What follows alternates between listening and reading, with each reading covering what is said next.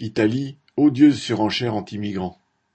Le 6 novembre, la dirigeante du gouvernement italien Giorgia Meloni a signé un accord de gestion des flux migratoires entre guillemets avec Edi Rama, le chef du gouvernement albanais.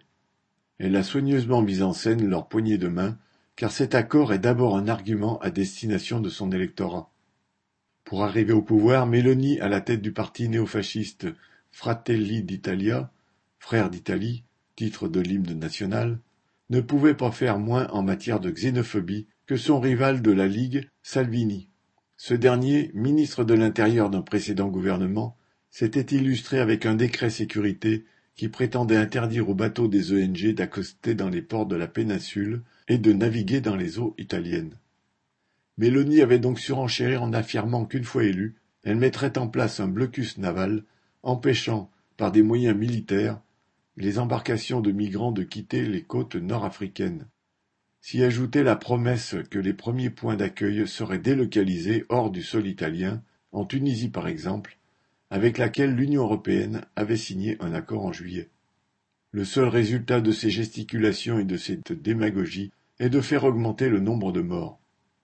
Les obstacles multipliés sur la route des migrants et contre les organisations humanitaires qui les secourent se traduisent par l'augmentation des naufrages. Et de l'autre côté de la Méditerranée, suivant l'exemple en humanité entre guillemets de la riche Europe, les autorités tunisiennes ont renvoyé vers le désert et une mort certaine des centaines de migrants d'Afrique noire.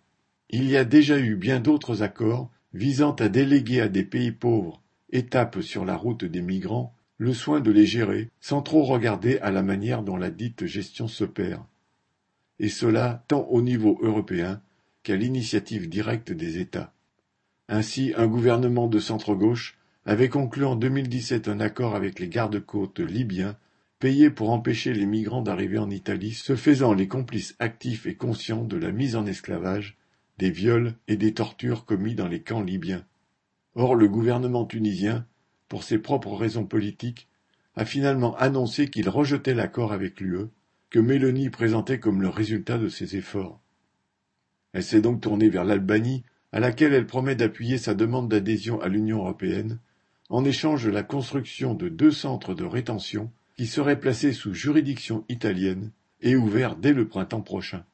Après une année au pouvoir durant laquelle Mélanie a été contrainte de montrer patte blanche devant les financiers de l'Europe et les grands patrons italiens, cet accord est l'équivalent d'un os à ronger jeté à l'électorat le plus réactionnaire dans l'espoir que son parti Fratelli d'Italia conserve son avance sur la Ligue de Salvini.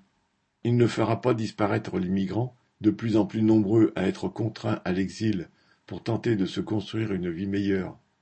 Mais il permet à Mélanie de faire diversion alors que la vie des classes populaires est de plus en plus difficile et que les milliards de subventions du plan de relance vont enrichir les grandes entreprises. Nadia Cantal